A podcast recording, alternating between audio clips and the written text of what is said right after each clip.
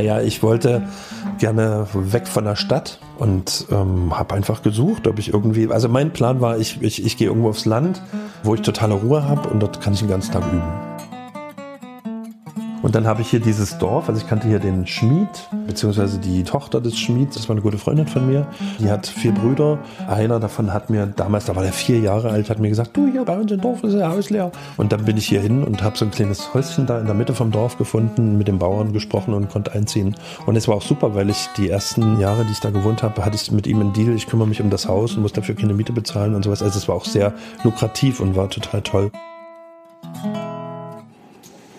Der Busbahnhof in Possendorf. Herzlich willkommen zu einer neuen Folge Subkultan. Die zwölfte mittlerweile, natürlich wieder mit Bonnie und mit mir, Lukas.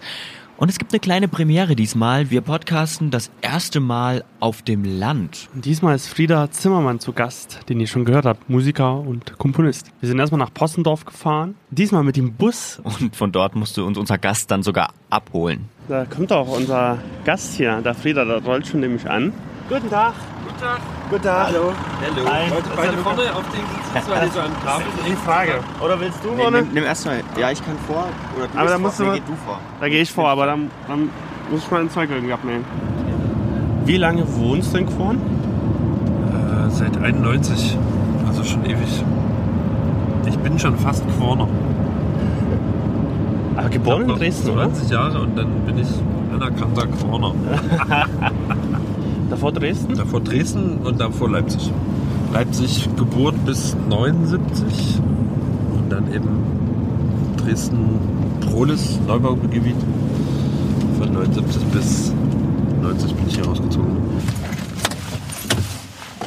So. Ah, So. Friedas Haus liegt wunderschön an einem Hang im Grünen mit ganz viel Garten und Grundstück drumherum. Und man muss erstmal eine Treppe hochgehen, um ins Haus reinzukommen. Denn das Aufnahmestudio, das ist unterm Dach mit Dachschrägen, mit Balken, mit ganz, ganz großen Fensterfronten. Und wir bleiben im ersten Raum stehen. Das ist die Regie. Da wird alles abgemischt. Wir müssen mal so mal kurz erklären, ne? wir kennen uns schon eine ganze Weile. Ja. Wir kennen uns seit 2010, wenn ich mich nicht irre. Oh Gott, so lange. Ich glaube, ich habe ja damals, ich, also mein damaliger Musiklehrer in der Schule, der hat mir erzählt, ja Bonnie, es gibt, es gibt einen Filmmusiker in Quorn, da ist glaube ich Zimmermann mit Nachnamen. Kannst du mal anklopfen vielleicht, kann ich dir mal vorstellen. Da habe ich dich dann, glaube ich, gegoogelt. Genau. Habe ich, glaube Quorn und Zimmermann eingegeben und da kam ich bei einer Webseite raus, habe dir dann eine E-Mail, glaube ich, geschickt. Genau. Sehr geehrter Herr Zimmermann. Ja, ja, ganz, ganz förmlich. Heute bin ich Mein nicht Name mehr so. ist Herr Stöf. Stoef. Also, und du hast vor allem, ähm, in meinem Telefon steht immer noch Herr Stoef. Wenn, wenn du mich anrufst, ist total lustig. Ja, ich genau. hier. Dann warst du hier, hast mich interviewt und wolltest wissen, wie das so ist mit der Musik und ob man davon leben kann und Familien ernähren und so. Ja. Und ich habe bestimmt gesagt, nein. es sei denn, man brennt total. Naja, und dann haben wir, glaube ich, viel über, über Musik geredet und du hast mir Sachen mitgebracht und sowas. Und ich weiß noch, dass ich dir gesagt habe, du musst noch mal ein richtiges Instrument lernen. Du musst mal lernen, wie das ist, wenn man sozusagen eine Seite anschlägt oder eine Taste drückt oder sowas und so. Aber ähm, es hat ja trotzdem dann irgendwie richtig gut funktioniert. Hat er nicht gemacht. sich- Hat er nicht gemacht. Nee, glaube ich nicht so nicht ganz. So, nicht so Also akribisch, nicht so akribisch, nicht akribisch. Also ich will da noch mehr reinlegen. Ich merke halt immer so, es reizt mich, aber Sound reizt mich auch. Ist immer so ein, so ein, so ein Pendel zwischen den. Ich glaube, es ist einfach beides, was da eine Rolle spielt. Weil mich interessiert ja auch Sound, also ähm, mit, mit Elektronikmusik zu machen und sowas. Aber ich finde eben diesen anderen Aspekt des, des Instruments eben auch nicht unwichtig. Ja. Du hast ja ganz früh angefangen mit Musik. Musik zu lernen, zu spielen. Sieben Jahren angefangen, Geige zu spielen. Weil mein bester Kindergartenkumpel, nee, das war, glaube ich, erstmal Klavier oder sowas. Und der spielte Klavier und ich wollte unbedingt. Und dann spielte der plötzlich ähm, Cello und da wollte ich auch Streichinstrument. Und dann habe ich angefangen, bei meiner Tante mit sieben Jahren Geigenunterricht zu nehmen und meinen Eltern zehn harte Jahre beschert dadurch. Ich empfehle niemanden, dem Kind Geige beizubringen, weil man muss erstmal zehn Jahre ganz schreckliche Töne ertragen, von früh bis spät und so. Mhm. Wo es bei mir sozusagen wirklich gut ähm, losgegangen ist, als ich aus meiner eigenen Initiative beschlossen habe, Gitarre zu spielen, weil ich das eben cool fand und das war irgendwie mit zwölf oder 13 oder sowas. Und ab da war es dann schon eine ziemlich klare Entwicklung irgendwie. Mhm. Gab es einen Klick-Moment bei dir, wo du gesagt hast, okay, gut, ich will davon leben, ich will, will meinen ganzen Alltag damit gestalten. Nee, da gab es keinen Klickmoment. Das hat sich einfach so ergeben. Also ich habe alles Mögliche an Musik gemacht. Ich habe in Chören gesungen oder auch ähm, damals in der Prolisser Kirchgemeinde bin ich viel gewesen. Ich habe da in der Chorende gesungen, im Chor gesungen. Dann gab es eine Kirchenband, da habe ich mitgespielt. Irgendwie habe ich alles angezogen, was irgendwie mit Musik zu tun hatte. Und das ist eigentlich eine Entwicklung gewesen. Ich hatte auch am Anfang nicht vor, Komposition zu studieren, ähm, weil ich immer dachte, man muss sozusagen, um Musik zu machen, möglichst naiv bleiben und möglichst nicht so viel wissen, damit man irgendwie aus sich heraus spielen kann. Das habe ich dann später revidiert, dass das nicht so ist. Es war schon gut, dass ich studiert habe. Ich habe in Dresden studiert bei Rainer Lischka an der, an der hiesigen äh, Musikhochschule. Der ist sozusagen Chef der Tanzmusikabteilungskomposition, also Komposition arrangieren hieß das Ganze. Und wir haben eben auch ähm, von Bläsersätzen, Chöre und so weiter ganz viel auch arrangiert und so. Und das war ein sehr interessantes Studium, also besonders das Hauptfach. Also das war halt so, dass man sozusagen einmal die Woche bei ähm, anderthalb Stunden bei seinem Lehrer hatte, zu Hause bei ihm. Und es gab jede Woche eine Aufgabe, man musste jede Woche eine Komposition abliefern. Und das hat eine gute Disziplin irgendwie geschult einfach. Das, er hat immer gesagt, wenn Ihnen was einfällt, ist ja alles schön, aber was ist, wenn Ihnen mal nichts einfällt und Sie trotzdem was komponieren müssen? Es war auch viel Schwachsinn dabei und ähm, blödes Zeug, aber es waren auch gute Unterrichter, ja. Und das ging wie lange? Fünf oder acht? Das ging fünf Jahre. Mhm. Fünf Jahre habe ich studiert insgesamt. Wobei ich sagen muss, dass mein eigentlicher Impuls nicht aus der Hochschule gekommen ist, also was das ganze Musikmachen anbelangt, sondern dass ich eigentlich viel mehr bei, bei Robert Fripp gelernt habe.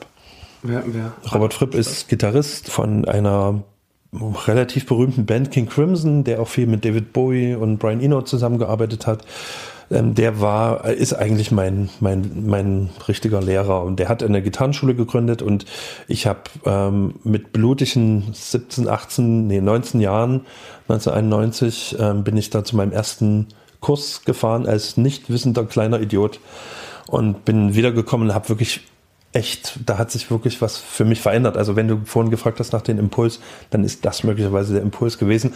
Ich habe diese Schule dann eine Weile nicht mehr gemacht ähm, und dann erst 98 wieder angefangen, aber dann von 98 eigentlich bis jetzt ähm, relativ, na gut, bis 2005 ganz konsequent und ähm, seitdem aber sozusagen ist das in meinem Leben einfach mit drin, was ich in dieser Schule gelernt habe.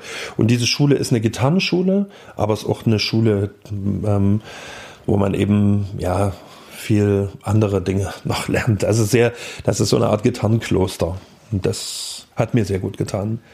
Genau, und diese Kurse sind also so, dass man an einen Ort fährt ähm, und ähm, dort ganzzeitig aufstehen muss. Dann ähm, wird da viel meditiert, es wird viel im Gruppenunterricht gemacht, es gibt Einzelunterricht. Ja, also da kommt man sehr an seine eigenen Grenzen und man ist sehr, also man hinterfragt eine ganze Menge.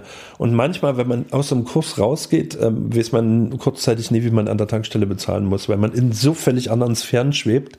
Und auch dann sitzt man im Auto und denkt, ha, das Auto rollt, was ist denn da? Und das ist natürlich herrlich. Ne?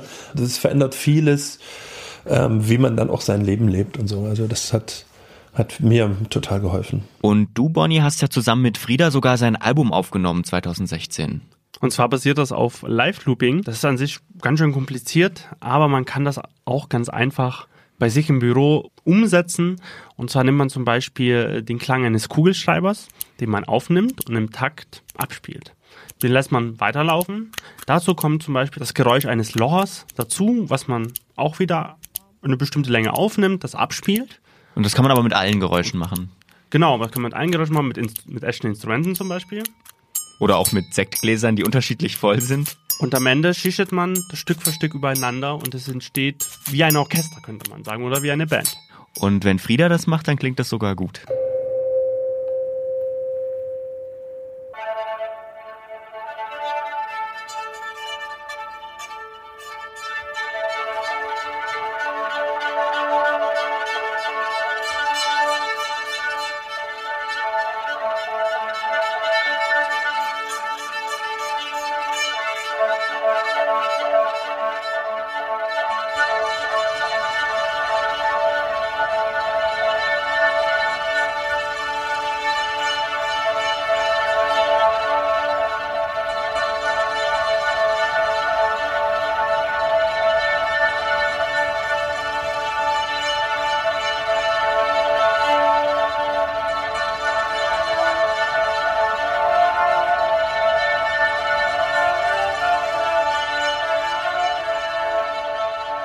Ja, ich empfinde das immer als in ähm, Musik im Augenblick, die da entsteht, weil man natürlich bei diesem Live-Looping nie so richtig vorher einschätzen kann, was wird denn das jetzt?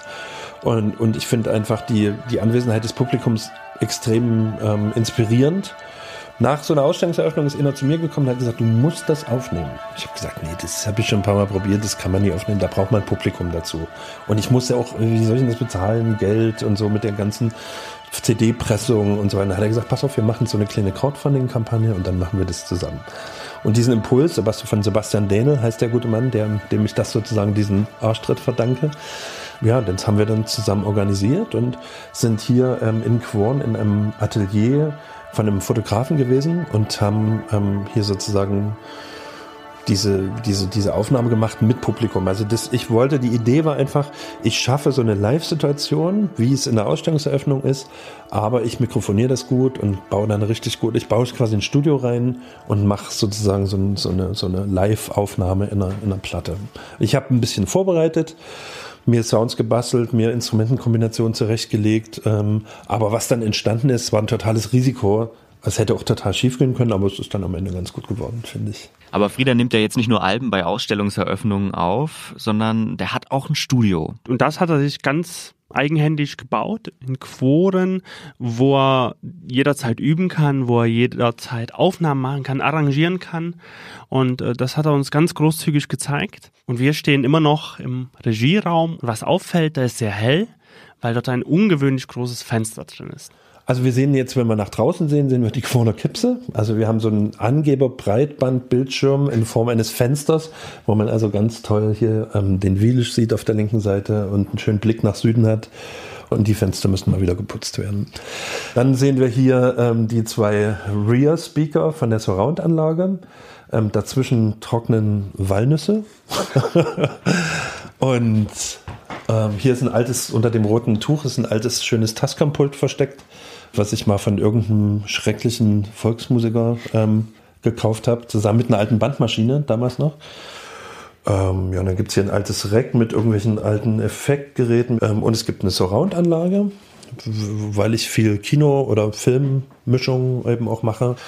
Und ähm, wie ist genau. es dazu gekommen, dass du so viel Film machst? Naja, ich hatte mir halt überlegt, wie, wie mache ich das nach dem Studium? Gehe ich dann erstmal auf den Postplatz und frage bei der Taxiabteilung, ob die noch ihn brauchen? Weil nach so einem ähm, Kompositionsstudium hat man ja sofort Massenaufträge. Ähm, und dann dachte ich mir, naja, ist vielleicht irgendwie günstig, sich was zu suchen, was ähm, vielleicht noch eine Weile existiert, wie zum Beispiel Film. Und dachte dann, ich mache einfach Filmmusik ähm, ich fand das sowieso spannend und dachte, und ich wollte auch immer, vielleicht ist das noch viel wichtiger als dieser äh, Taxifahrer, Familienernährungsaspekt. Ich wollte eigentlich auch immer ein bisschen was bewegen und ich habe halt gemerkt, wie in der zeitgenössischen Musik eigentlich vieles so um sich selbst kreist und die Leute nicht wirklich eine gesellschaftliche Relevanz haben oder eine sehr geringe. Und ähm, ich dachte in einem Film, wenn ich mir zum Beispiel Filme von Emi Kusturica angeguckt habe, die wirklich schwer politisch waren und die eine großartige Musik hatten von Goran Bregovic, ähm, oder jetzt auch als gutes Beispiel Max Richter, in Waltz with Bashir. Das sind jetzt alles tolle Filme, die wirklich was bewirken. Und ich dachte, das ist so ein bisschen das, was ich möchte. Ich möchte natürlich als Künstler was bewirken und Debatten anstoßen und so weiter. Und vielleicht kann ich sozusagen im Filmbereich da wirklich als am ehesten noch was reißen. Und dann habe ich eben auch gemerkt, dass man sozusagen von der Musik natürlich alleine nicht leben kann und habe ähm, mich auch schon immer für Aufnahmetechnik interessiert. Also schon vor dem Studium habe ich damit angefangen. Bin dann sozusagen auch in diesen technischen Sounddesign-Prozess äh, irgendwie so mit reingerutscht. Ich habe auch lange O-Ton bei Filmen gemacht, weil mich das einfach auch interessiert hat und ich gerne auch sozusagen den Filmton von der Pike auf eben gerne kennenlernen wollte. Was ist denn so ein Film, wo du ganz besonders stolz drauf bist, den also, gemacht zu haben? Mhm. Ich habe ziemlich viele ähm, Animationsfilme gemacht mit einer ganz tollen Dresdner Firma, Balanxfilm heißen die, mit denen verbindet mich nach wie vor eine sehr intensive Zusammenarbeit. Ralf Kukula. Oder Ralf Kukula, genau. Und ähm, ich habe eigentlich, also er bezeichnet mich immer als Haus- und Hofkomponist, was mich sehr freut. Und mit ihm gibt's einen Film, der heißt Oktoberfilm. Das ist ein Film, der besteht nur aus Fotografien. Ähm, und es geht um die äh, ganz entscheidenden Punkte in der Wende in Dresden, die nicht gefilmt worden sind, sondern nur fotografiert worden sind. Also die Gründung der Gruppe der 20 und dieser kurze Moment, wo es hätte auch in eine chinesische Lösung, also in einen Massaker irgendwie enden können. Also die saßen schon alle bewaffnet da. Und diesen Moment erzählt dieser Film, finde ich, auf eine ganz poetische Art und Weise, mit, eben nur mit Fotografien. Und ähm, dadurch, dass das nur Fotografien sind, ist dieses äh, Film gucken ein anderes Erlebnis. Und ich konnte aber bei dem Ton arbeiten wie eben bei einem richtigen Film. Also ich habe Musik und Ton gemacht. Ähm, und der Film ist total gut geworden. Und den gucke ich nach wie vor gerne. Der hat einen tollen Text auch von Durst Grünbein ähm, und ist einfach ein, ja, das ist wirklich ein, ein, kunstvoller Film mit einem gesellschaftlich relevanten Thema und da, den finde ich nach wie vor toll. Ja, wollen wir weiterlaufen? Ja, wir laufen genau noch ein bisschen. Und jetzt sind wir in einem anderen Raum, das hört man auch so ein bisschen. Nämlich der. Das ist der Aufnahmeraum. Der Aufnahmeraum, genau. Hat an die 70 Quadratmeter, ist 4,50 Meter hoch in der Decke, ist ähm, wie man hört, ein bisschen hallig. Ähm, es gibt aber hier eine Sprecherkabine, eine relativ große. Können wir gerne den akustischen Unterschied dann gleich nochmal machen, die ich eben brauche viel für Sprachaufnahmen oder Geräuschaufnahmen oder wenn ich, kann ich auch ganz gut ähm, Leute trennen voneinander, wenn ich ein Duo aufnehme oder eben gemeinsam mit Leuten musiziere, ja.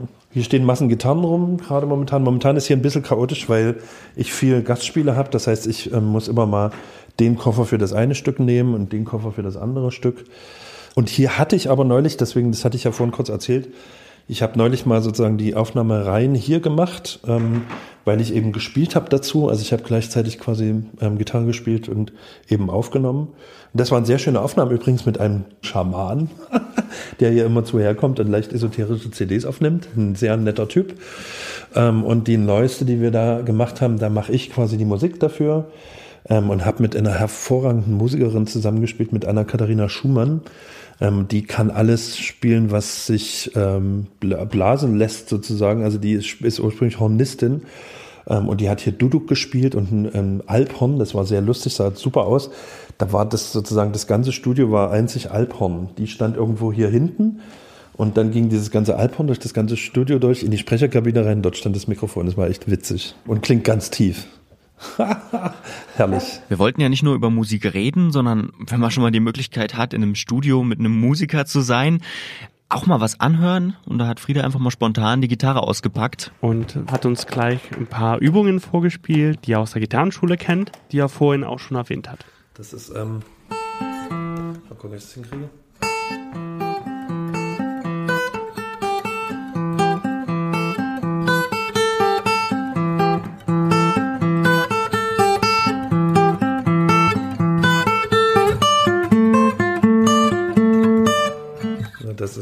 Das ist, nämlich das Krasse daran, dass das ein 13 Viertel ist und man muss lernen dazu sozusagen.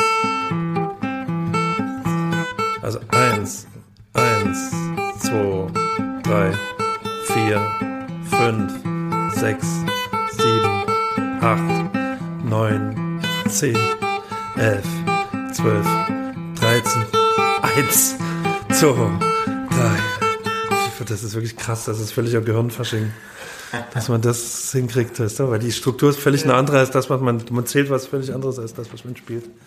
Und so. Aber sowas lernt man da eben, das ist toll. Irre.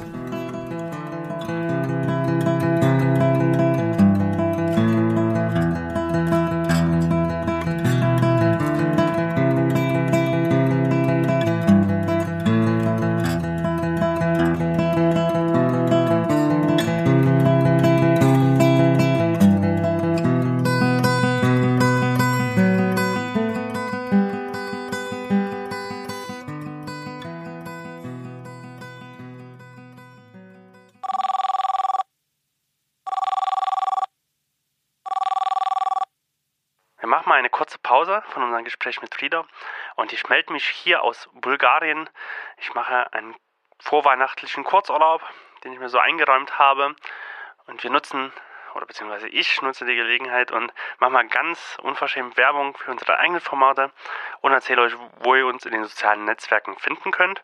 Ihr findet uns auf Facebook, Twitter, könnt ihr euch auf subkultan.audio in unseren E-Mail-Newsletter eintragen und verpasst keine weitere Folge mehr. Auf einfachton.de findet ihr unsere weiteren Formate, die wir im Label haben. Das Filmmagazin mit Anna und Martin, mit verschiedensten Filmthemen und den Flurfunk-Podcast, der Medienpodcast für Sachsen und Mitteldeutschland mit sehr spannenden Themen aus der Medienwelt. Und jetzt geht's weiter mit Frieda. Er macht nicht nur in seinem Studio Musik, sondern auch im Theater und erzählt uns von seinem Engagement für Songs for Bulgakov. Das ist ein äh, Stück am Sozietätstheater mit der Company Freaks und Fremde. Und da spiele ich mit Wladimir Watzlawick zusammen. Das ist ein Gitarrist aus Tschechien. Und wir machen, ähm, das, ist eine Theatercompany, mit der ich viel unterwegs bin. Also ich bin auch Teil der Company. Ähm, besteht aus Puppenspielern und Tänzern. Und wir machen eine Hommage an äh, Michael Bulgakov ähm, mit ganz vielen Aspekten seines Lebens, wo der Meister Margarita eine Rolle spielt, sein Verhältnis zu Stalin ähm, Stücke aus, also er hat ein Stück über Molière geschrieben zum Beispiel, also wo es auch um dieses Verhältnis Künstler-Politiker oder Künstler-Diktator geht. Ganz spannend, schönes, tolles Stück, finde ich. Da spiele ich Bratsche und Gitarre und Melodika und singe und spiele ein bisschen Duduk auch. Ganz kleines bisschen mit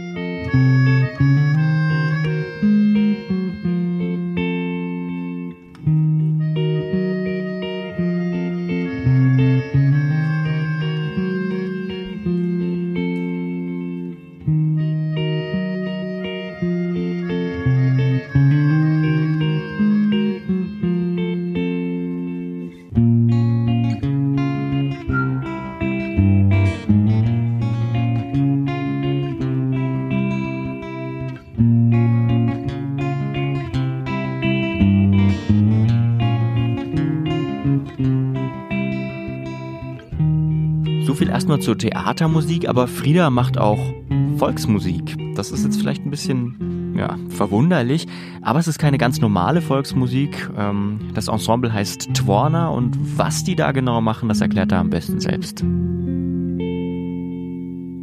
Twarna ist ein Trio mit zwei Frauen, ähm, mit Katharina Otter an der Nückelharper und ähm, dann abwechselnd Katharina Johansson Gesang und Perkussion und unterdessen auch mit ähm, Almut Kühne die immer mal mitspielt. Eine wunderbare Sängerin aus Berlin und wir machen ähm, alte deutsche Volkslieder im neuen Gewand, sage ich mal. Also äh, wir, wir haben so ein, oder eigentlich haben wir einen neuen Slogan, der heißt Weltmusik aus der Heimat. Das trifft es auch noch viel eher, weil wir einfach alte Volksmusik, Volkslieder machen, die wir ganz schön finden und die arrangieren wir aber so neu und lustig und als Reggae oder als Fünfer oder als ähm, ganz zarte Ballade ähm, oder als völligen kitschigen, ähm, krassen Schlager, wo, wo wir dann mitten im Stück dann anfangen zu telefonieren und sowas und Anrufe entgegenzunehmen und so lustige Sachen. Also wir inszenieren das und wollen einfach eine ganz lebendige ähm, Musik da machen. Und das funktioniert ganz gut.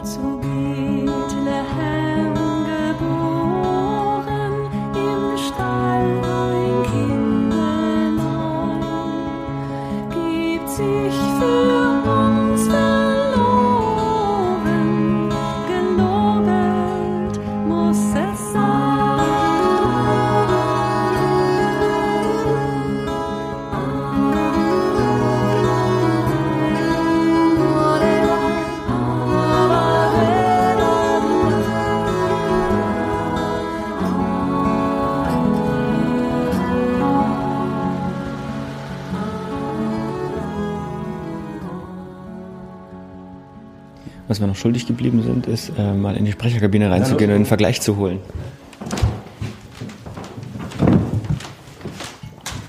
So, wir sind in der Sprecherkabine. Es klingt alles trockener. Hier ist auch ein schöner Blick nach draußen. Hier ist nicht mehr ganz so ein Angeberbildschirm, Fenster, aber ungeputzt ist es trotzdem. aber man hat hier ein schönes Fenster, wo man ins Studio reingucken kann und ähm, die letzten Sprachaufnahmen, die hier entstanden sind, hier ähm, war der, waren, waren für die Sandmanzen in der Serie von Balancefilm eine kleine Sandmann-Serie, Sandanimationen mit Tim und Andrea vom Theater Schreiber und Post. Die haben ja gestanden und haben hier lustig, sehr lustig irgendwie Sandfiguren vertont. Das war witzig. Das ist ein Röhrenmonitor hier stehen. Halt. Ja, ja, hier steht noch ein alter Röhrenmonitor, den ich tatsächlich immer von Balancefilm bekommen habe. Einfach, naja, weil ich brauche hier irgendein kleines Bild drin. Aber hört man den nicht? Nee, nee, das ist ein Profimonitor, den hörst du nicht. Der ist, ähm, der, den hörst du, wenn du ihn anmachst, aber wenn er läuft, hörst du ihn nicht mehr. Dann äh, gehen wir wieder raus, würde ich sagen. Hier ist ein bisschen enger als, als draußen. Ja, ja, auf jeden Fall. ja. Aber es ist auch nicht eine totale klaustrophobische. Nö, also da habe ich schon Kabine. echt Schlimmeres gesehen. Was treibt dich an? Was würdest du sagen? Also jetzt momentan treibt mich natürlich hauptsächlich meine Familie an, meine, die Ernährung meiner süßen, herrlichen drei Kinder. Und ähm, das ist jetzt mein Grund, sozusagen so ganz viel versuchen, so viel wie möglich auch breit aufgestellt in verschiedenen ähm, Kunstformen irgendwie zu arbeiten. Ähm, aber grundsätzlich, also das ist sozusagen mein, mein Hauptgrund jetzt seit paar Jahren, klar. Ne? Ähm, aber was mich äh, musikalisch ähm, oh, schwer, schwer zu sagen. Also was für mich mich als Künstler sozusagen antreibt, ist schon, dass ich ähm, eine Debatte anstoßen möchte und dass ich sozusagen gesellschaftliche Veränderungen herbeiführen möchte oder überhaupt die Welt zu einem besseren Ort machen. Das muss ich mal so sagen. Das ist einfach, es ist schwer, das ähm, in diesem Wahnsinn irgendwie ruhig zu bleiben und noch so, so eine gute Arbeit zu machen, aber es ist total wichtig, finde ich. Sollte irgendwie jeder machen, finde ich. Mhm. Also was auch noch ein ganz wichtiger Aspekt ist, den ich jetzt mit 45 Jahren, die ich unterdessen zähle, ähm, gelernt habe, ist, dass jeder versuchen muss, seine eigene Stimme zu finden, weil das ist wirklich so was ganz Eigenes, was es da, was jeder hat, was es bei jedem gibt. Es geht nicht immer nur um Schnelligkeit und Virtuosität oder um Abgefahrenheit, sondern es geht einfach wirklich darum, das zu finden, was einen selbst auszeichnet. Und das ist nicht so ganz leicht, glaube ich. Da muss man sehr ehrlich mit sich sein und auch mal sein Scheitern eingestehen. Aber ähm, das ist auf jeden Fall ein, Ziel, was ich habe, also meine eigene Stimme zu finden. Ich denke, die Gitarre, ähm, mit der Gitarre finde ich das ganz gut, gerade auch mit der elektrischen. Ist das, äh, lässt sich da eine Menge machen, so einen ganz eigenen Klang irgendwie zu kreieren. Genau, aber das ist auf jeden Fall auch ein Antrieb.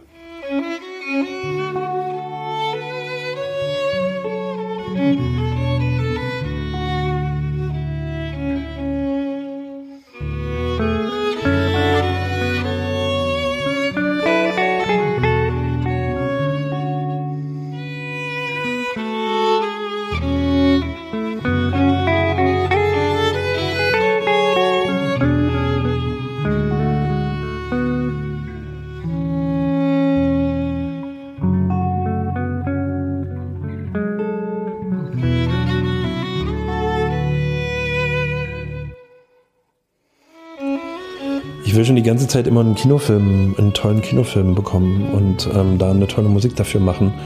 Und ich will mit der Theatercompany äh, weiter gesellschaftlich relevante Stücke machen. Das ähm, ist toll, dass das funktioniert. Wir haben ein Stück, ähm, das spielen wir jetzt, weiß ich nicht, knapp 120 Mal haben wir das jetzt bisher gespielt, seit 2012, also ist viel. Ähm, und damit, damit erreichen wir wirklich was. Das heißt, das Stück heißt Die Geschichte vom Fuchs, der den Verstand verlor. Ist ein Familienstück, wo es um Demenz geht. Und ich kann da, ich mache eine herrliche Musik dazu, kann fast die ganze Zeit spielen, bin mit zwei Puppenspielern auf der Bühne.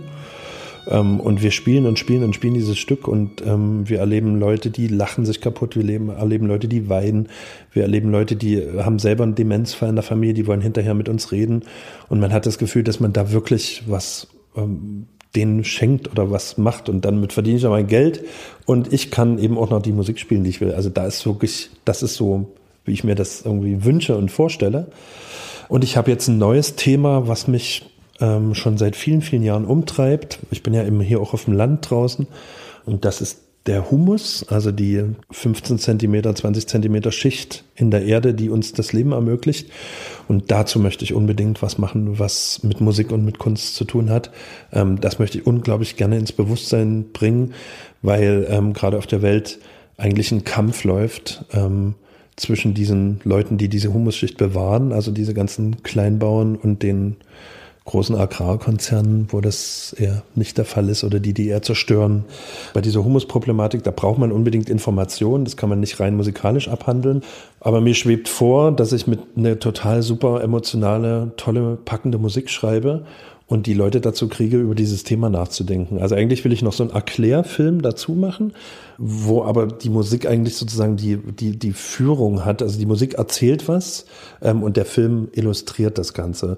Am liebsten würde ich dann am Ende noch mit einem Baum zusammen Musik machen. Das kann man nämlich machen. Da gibt es so MIDI-Wandler unterdessen, die so Pflanzen, die ja auch kommunizieren, die das sozusagen umsetzen. Das fände ich echt super, lustig auch irgendwie. Vielen Dank. für die Zeit. Wir machen wieder ins große Dresden. Ich fahre euch. Ein Stück.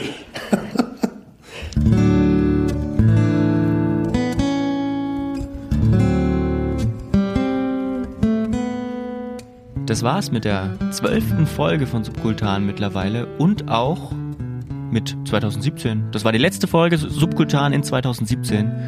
Vielen Dank auch euch, dass ihr zugehört habt. Und wir sehen uns dann nächstes Jahr wieder. Ne? Guten Rutsch, frohe Weihnachten. Und äh, bis dahin, bis zur nächsten Folge in 2018, hört euch doch einfach mal die vergangenen Folgen Subkultan an. Lohnt sich. Tschüss, bis bald.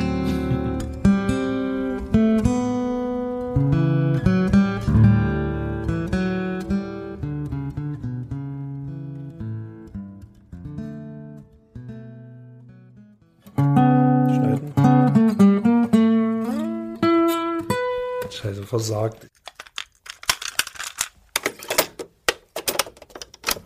Eine Einfachtonproduktion 2017.